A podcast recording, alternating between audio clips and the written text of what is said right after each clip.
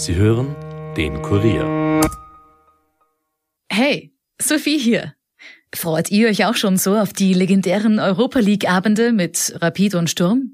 Grüner Rasen, Flutlicht, 11 gegen 11 und dazu ein Bier. Ah. Aber am nächsten Tag habe ich wieder Aufnahme der neuen Podcasts und da brauche ich echt einen klaren Kopf.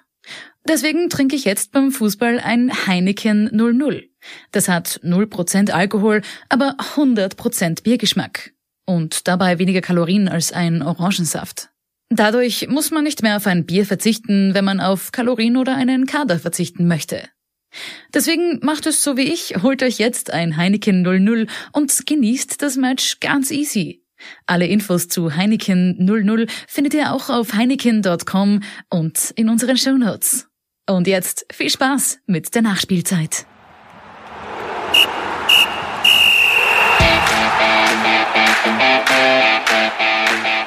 Der SK Rapid findet den Weg aus der Krise nicht so recht.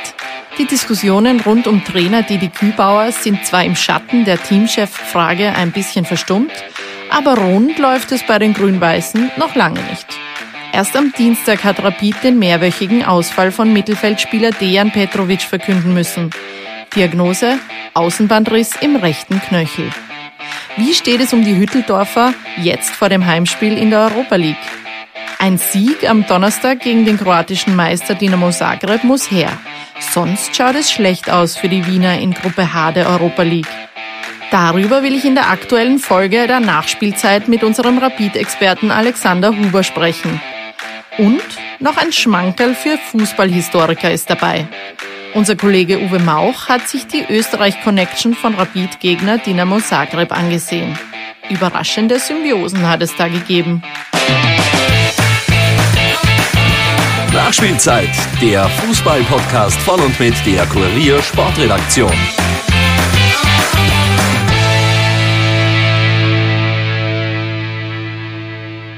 Euer gewohnter Podcast-Host Stefan Berndl hat euch ja zuletzt schon eine neue Stimme versprochen. Und hier ist sie auch schon. Mein Name ist Caroline Krause-Sandner und ich darf euch ab jetzt abwechselnd oder gemeinsam mit dem euch längst bekannten Stefan durch den Nachspielzeit-Podcast begleiten. Und das ab jetzt wieder regelmäßig. Unser Thema heute ist der Eskarabit. Über die Grün-Weißen gibt es ja eigentlich immer viel zu erzählen. In Krisenzeiten leider oft mehr. Und zumindest mit einem Bein steckt Rapid immer noch in besagter Krise. Zwar spielt man noch in allen drei Bewerben, doch die Ergebnisse könnten weit besser sein. Mit zwölf Punkten aus elf Spielen in der Meisterschaft hat der Rekordmeister einen Negativrekord eingestellt. Verletzungspech und Trainerdiskussion inklusive. Bei mir im Studio ist jetzt mein Kollege aus der Sportredaktion Alexander Huber. Er ist ja auch unser Rapid-Experte, ihr kennt ihn schon. Hallo Alex. Hallo. Ähm, Alex, du warst am Wochenende beim Unentschieden von Rapid in Klagenfurt dabei, beim letzten Meistertrainer Peter Backholt. Warum hat es denn einfach nicht klappen wollen, nicht mal in der Überzahl nach dem 1 zu 0? Es hat mich kurioserweise erinnert an ein Spiel von Peter Backholt als Rapid-Trainer 2006, wie es auch überhaupt nicht gelaufen ist ähm, und er noch immer auf seinen ersten Auswärtssieg gewartet hat. Ähm, war Rapid beim GRK 1-0 vorne, dann ist ein GRK-Spieler ausgeschlossen worden und ganz am Ende hat Rapid in Überzahl in Graz noch das, einen 1 zu 1 Ausgleich bekommen. Das war sehr ähnlich und auch damals nicht wirklich zu fassen und sowas passiert in der Regel eigentlich nur, wenn es halt einfach nicht läuft für eine Mannschaft. Also eigentlich hat alles dafür gesprochen, dass Rapid äh, gewinnt und das war auch der einzige sinnvolle Angriff von Klagenfurt in Hälfte 2 und das ist dann das Tor geworden. Das ja gibt's alle paar Jahre einmal und mhm. dann ist es in der Regel so, dass das Mannschaften passiert, bei denen momentan nichts zusammenläuft. Sowas mhm. diesmal auch. Das hast du jetzt gerade angesprochen. Rapid hat nach einer 1 zu 0 Führung in der Meisterschaft jetzt schon zehn Punkte liegen gelassen. Also immer wieder den, den Sieg quasi hergegeben. Jetzt hat äh, Soran Barisic den Spielern Mentalitätsprobleme attestiert. Siehst du das auch so? Und, und heißt das, dass die Spieler sich oft zu sicher sind? Es gibt vielleicht einen Hintergrund, der mit Transfers und Verletzungen zusammenhängt. Äh, seit dem Abgang vom Steffen Hoffmann, der halt der unumstrittene Leader war und immer auch in der Mannschaft geschaut hat, dass alles stimmt, hat es meiner Meinung nach drei Führungsspieler, echte Führungsspieler gegeben. Das war der Stefan Schwab, der Christopher Dieborn und der Mario Sonnleitner. Mario Sonnleitner hat zwar nicht mehr oft gespielt, aber ist von wirklich allen zugestanden worden, dass er jeden Tag im Training alles versucht, um die Mannschaft zu pushen und weiterzubringen, speziell auch was Mentalitätsfragen betrifft. Das war ja ähm, vor der Didi Kübauer Zeit ein Problem, dann war das ähm, weg und jetzt muss man sagen, es ist keiner mehr da. Also Stefan Schwab ist weg, Mario Sonnleitner ist weg und der Christopher Dieborn hat sich so schwer verletzt, dass er auch wenig mit der Mannschaft jetzt zu tun hat. Mhm. Vielleicht ist das ein Hintergrund und vielleicht ist das auch der Zeitpunkt, äh, wo der Zoran Barisic das anspricht, eben weil äh, andere, die vielleicht zu sehr mit sich selbst beschäftigt sind, auch in der Mannschaft da einwirken müssen, dass man sie eben nicht so sicher ist. Und 1 zu 0, das weiß jeder, der irgendwie schon mal mit Fußball zu tun gehabt hat, kann, auch wenn es nur einen Angriff gibt, so wie in Klagenfurt, kann am Ende Ende dann auch ein 1 zu 1 werden. Also bei 1 zu 0 darf man sich nicht sicher sein. Das ist ein ganz schlechter Zugang im Profifußball. Mhm. Ähm, eben, also da, viele Stimmen sagen ja auch, die, die quasi die Gier fehlt nach diesem, nach dem Sieg, nach den Toren. Ähm, jetzt, wie ist aber allgemein die Stimmung jetzt der Mannschaft vor diesem konkreten Spiel, dem Heimspiel gegen bei, Dinamo Zagreb? Ja, bei, bei der Gier würde ich sagen, dass äh, er macht es nicht, dass er Spieler in der Öffentlichkeit kritisiert, aber da ist ganz sicher der Ercan Kara gemeint.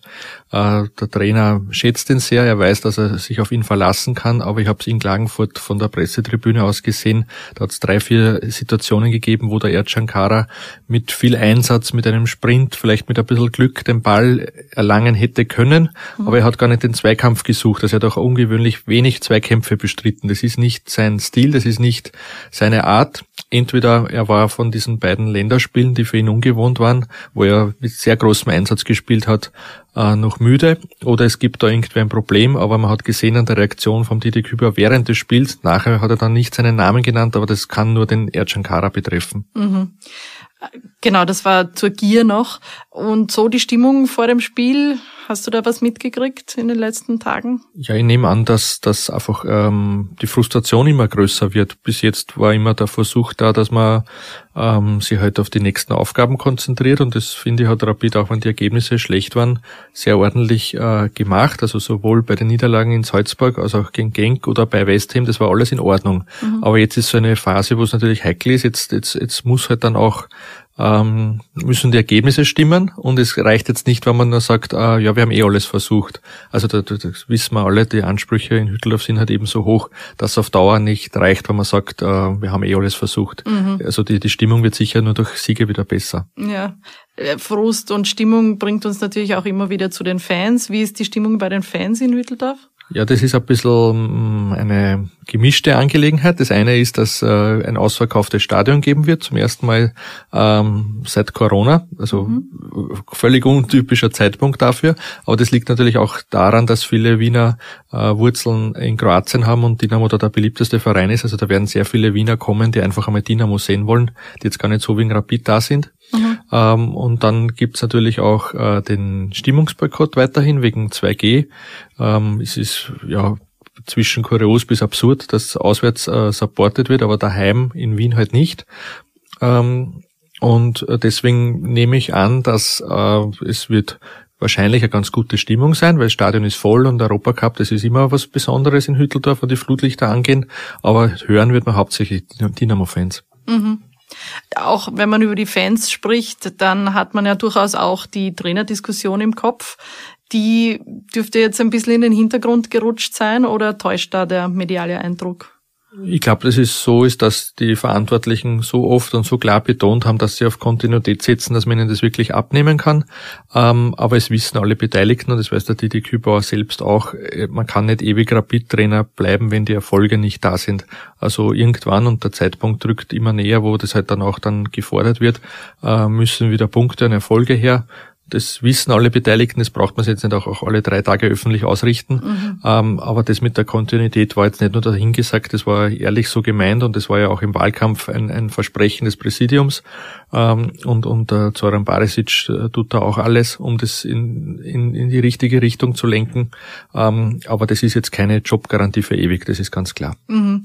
Glaubst du, ist da eher die Meisterschaft ein Richtwert oder, oder hat da die Europa League schon auch noch ein ein Beitrag? Mittlerweile würde ich sagen, dass die Meisterschaft der Richtwert ist. Äh, ganz wichtig war, dass man in die Gruppenphase kommt, weil Rapid halt durch, durch Corona etwas mehr als 10 Millionen Euro verloren hat und die muss man halt jetzt sukzessive wieder woanders reinholen und da war der Europacup ein ganz wichtiger Wert.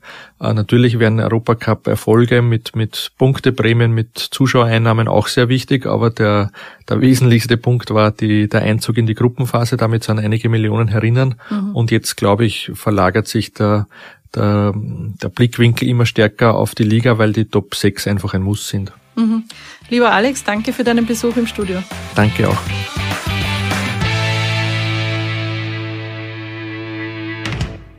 Nach diesem Einblick in Physis und Psyche von Rabid wollen wir uns auch den Gegner ein bisschen anschauen. Von einem Saisonstart wie dem von Dinamo Zagreb kann Rabid nämlich nur träumen. Die Zagreber haben in zehn Spielen nur dreimal Punkte liegen gelassen und dabei nur ein einziges Mal verloren. Siebenmal gingen sie als Gewinner vom Platz. In der Tabelle sind sie momentan Dritter. Dinamo ist, wie Rapid, Rekordmeister auch wenn die Zagreber im Gegensatz zu den Wienern, die seit 2008 auf den nächsten Titel warten, letztes Jahr Meister werden konnten. Im Kader sind zumindest zwei Altbekannte, Marin Leowatz und Emir Dilava, neben den zwei Ex-Austrianern, die allerdings derzeit beide kein fixes Leibal bei Dinamo haben, hat aber der kroatische Serienmeister noch reichlich anderen Österreich-Bezug. Bei mir im Studio ist jetzt mein Kollege Uwe Mauch. Hallo Uwe. Grüß dich, Servus. Uwe ist einerseits Fußballfan und andererseits liegt deine zweite Heimat in Kroatien, nämlich in Zagreb, durch die Familie. Und äh, Uwe hat selbst auch ein Buch über Wiener Fußballplätze geschrieben. Also beide Themen sind durchaus eine Herzensangelegenheit. Lieber Uwe, danke für deinen Besuch im Studio.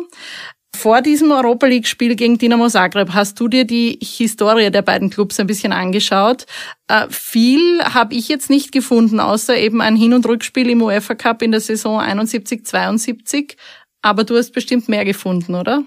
Ja, dank meiner kroatischen bzw. Zagreber Freunde, äh, die mich darauf hingewiesen haben, dass äh, einige österreichische Fußballer und Fußballtrainer in Zagreb, sogar beim Vorgängerverein von Dinamo Zagreb, äh, aktiv waren und durchaus erfolgreich aktiv waren. Mhm. Der bekannteste ist wahrscheinlich der Josef Seppel Brandstätter, ähm, der war insofern äh, bekannt, nämlich schon einmal in Wien bekannt, weil er bei Rapid mehrere Meistertitel in den äh, 10er und 20er Jahren gewonnen hat, ähm, Cupsieger zweimal war und auch äh, zur damaligen Zeit der Rekordnationalspieler der österreichischen Nationalmannschaft war. Wie viele Spiele hatte man da als eine Rekordnationalspieler? Äh, ich glaube 46, mhm. also die Zahl war noch nicht so hoch wie, wie heute, aber dennoch war das doch irgendwie ein Fußballer, den man in Wien gekannt mhm. hat. Und äh, als Mit-40er ist er dann dem Ruf oder einer Einladung aus Zagreb gefolgt und äh, hat äh, beim damaligen Bürgerverein Graczanski, also dem Vorverein von Dinamo Zagreb, äh, das äh, Traineramt übernommen im Jänner 1926. Mhm. Und äh, das durchaus erfolgreich, das hat die Wiener äh, auch zu spüren bekommen. Die sind dort als klassischer Favorit nach, Sa äh, nach Zagreb angereist und wurden dann dort, wo heute der Busbahnhof in Zagreb ist, war damals das, das, äh, der Fußballplatz äh, und wurden dort mit 5 zu 1 nach Hause geschickt. Ui, hoffentlich kein schlechtes Omen jetzt für Rapid. Also unterschätzen ist wahrscheinlich äh, ein, äh, ein, aber das passiert im modernen Fußball wahrscheinlich nicht mehr. Mhm. Gut, und, und der Seppel Brandstätter war dann, war dann erfolgreich bei dieser Mannschaft als Trainer? Ja, der hat also auf Anhieb äh, die gesamtjugoslawische Meisterschaft mit den Zagrebern gewonnen. Mhm. Ähm, und äh, war es Heimweh oder ein besseres Angebot? Er ist insgesamt nur ein Jahr geblieben und taucht dann im Jänner 1927 äh, als Trainer beim Wiener Sportclub auf wieder zurückgekommen. Äh, hatte der auch österreichische Spieler dann in, in Zagreb bei der Mannschaft? Ja, das gibt es zwei Spieler, die nicht nur in diesem Jahr, sondern auch ähm, in den vorangegangenen und den darauffolgenden Jahren maßgeblichen Anteil an den Erfolgen äh, der Mannschaft hatten. Das ist der Rudolf Ruppetz und der Franz Mantler, erstgenannter, ein äh, beinharter Verteidiger. Und der Mantler, Franz, beziehungsweise in Zagreb auch manchmal Franjo genannt, äh, soll ein, ein sehr, sehr guter Mittelfeldspieler gewesen sein mit den gesamten Rapid-Attributen. Also ein Kämpferherz, aber offensichtlich auch ein Mann, der mit dem Ball etwas anzufangen wusste. Mhm. Und über Ruppetz schreibst du noch was anderes, sehr Interessantes. Ähm, der war der erste, was? Äh, der war, genau, genau, der gilt äh, in Kroatien als der erste, äh, der damals in dieser gesamtjugoslawischen Einheit, das war ja ein Königreich der Serben, Slowenen und Kroaten, der erste, der einen Profivertrag hatte, ähm, etwas später als die Professionals in Wien, äh, dürfte er den Vertrag unterschrieben haben. Mhm, das ist spannend. Ähm, gut, und, und äh, Seppel Brandstätter, hast du vorher, glaube ich, schon erwähnt, ist nicht der einzige österreichische Trainer bei diesem Team. Ja, von den, von den elf Trainern sagen mir meine Zagreber Freunde, äh, die ähm, in den Jahren 1918 bis 1936 auf der Trainerbank gesessen sind, sollen, also von den elf sollen fünf aus Wien, die meisten wahrscheinlich aus Wien, aber aus Österreich äh, gekommen sein. Und äh, die hat man meistens auch nicht äh, nach einem Jahr gleich nach Hause geschickt, sondern zumindest zwei Jahre im Amt lassen. Das würde darauf deuten, dass man mit ihrer Arbeit zufrieden war. Und wie gesagt, die haben auch, dieser Vorgängerverein von Dynamo haben auch äh, die Meisterschaften mehr oder weniger diktiert. Äh, mhm. Also haben die meisten Meistertitel zwischen 18 und äh, 36 eingefahren. Kennt man die Namen? Wer waren da die, diese Trainer? Also ich kannte die Namen nicht, aber ähm, ich werde sie mal der Reihe nach aufzählen. Der Karl Heinlein war von 1919 bis 21 der Trainer, gefolgt von Richard Kohn 24 bis 25. Dann, wie gesagt, Zeppel Brandstätter, ein Johann Strinnert und ein Hans Ringer, der 1935 bis 36 noch tätig war in Zagreb. Mhm. Du hast gesagt, die damals äh, Gradjanski äh, genannte Mannschaft hat durchaus dominiert die Meisterschaft. Wie ist denn das heute? Welches Standing hat dieses Team in Kroatien und seit wann heißen die nicht mehr Gradjanski, sondern Dynamo? Ja, also das ist parallel zu den politischen Umwälzungen ähm, im damaligen Jugoslawien oder beziehungsweise im damaligen Europa äh, nachdem sich die Partisanen ähm, durchgesetzt hatten ähm, und die Alliierten, ähm, als die Partisanen dann in Zagreb äh, einmarschiert sind, ähm, wurde auch vieles von den bürgerlichen ähm, Institutionen äh, geändert. Dazu zählt auch ähm, der Fußballverein. Äh, der wurde dann relativ bald nach dem Zweiten Weltkrieg in Dynamo Zagreb äh, umbenannt, wobei das GNK äh, seit einigen Jahren am Beginn des äh, Vereinsnamens darauf hinweist, äh, woher der Verein ursprünglich kommt. Mhm. Das bezieht sich auf dieses Graczanski. Ja. Und umgekehrt, äh, Rapid, ist das ein Begriff in Zagreb? Wie, wie kennt man Rapid dort? Was sagen die Leute über die Partie jetzt am Donnerstag? Ja, also äh, Dynamo hat sozusagen als äh, im Vergleich jetzt äh, zu Rapid äh, ein ähnliches äh, Standing unter den Fans. Also es ist die Mannschaft, die den meisten äh, Zuschauerzulauf hat und, und, und die meisten Fans in ganz Kroatien hat, auch die ganzen äh, Expats, äh, da gibt's viele in Australien oder in Amerika, die Dynamo-Fans sind, natürlich äh, äh, mit Wurzeln in Kroatien.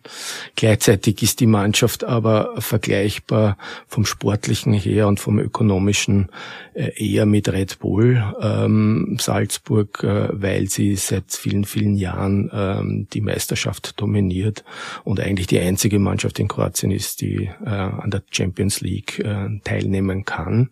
Das auch sehr oft tut. Und äh, was jetzt die Einschätzung betrifft äh, der Fans und äh, der Kommentatoren, äh, das ist nicht wahnsinnig schmeichelhaft äh, für äh, Rapid-Anhänger. Da müssen wir ein bisschen stark sein auch. Also man man wertet äh, Rapid, äh, man, man schätzt Österreich als Land, als schönes Land, das gut organisiert ist, schöne Berge hat, wo man gut Skifahren kann. Fußball spielen wird mit Österreich nicht unbedingt verbunden. Man verfolgt allerdings natürlich all die Legionäre, die in Österreich spielen spielen.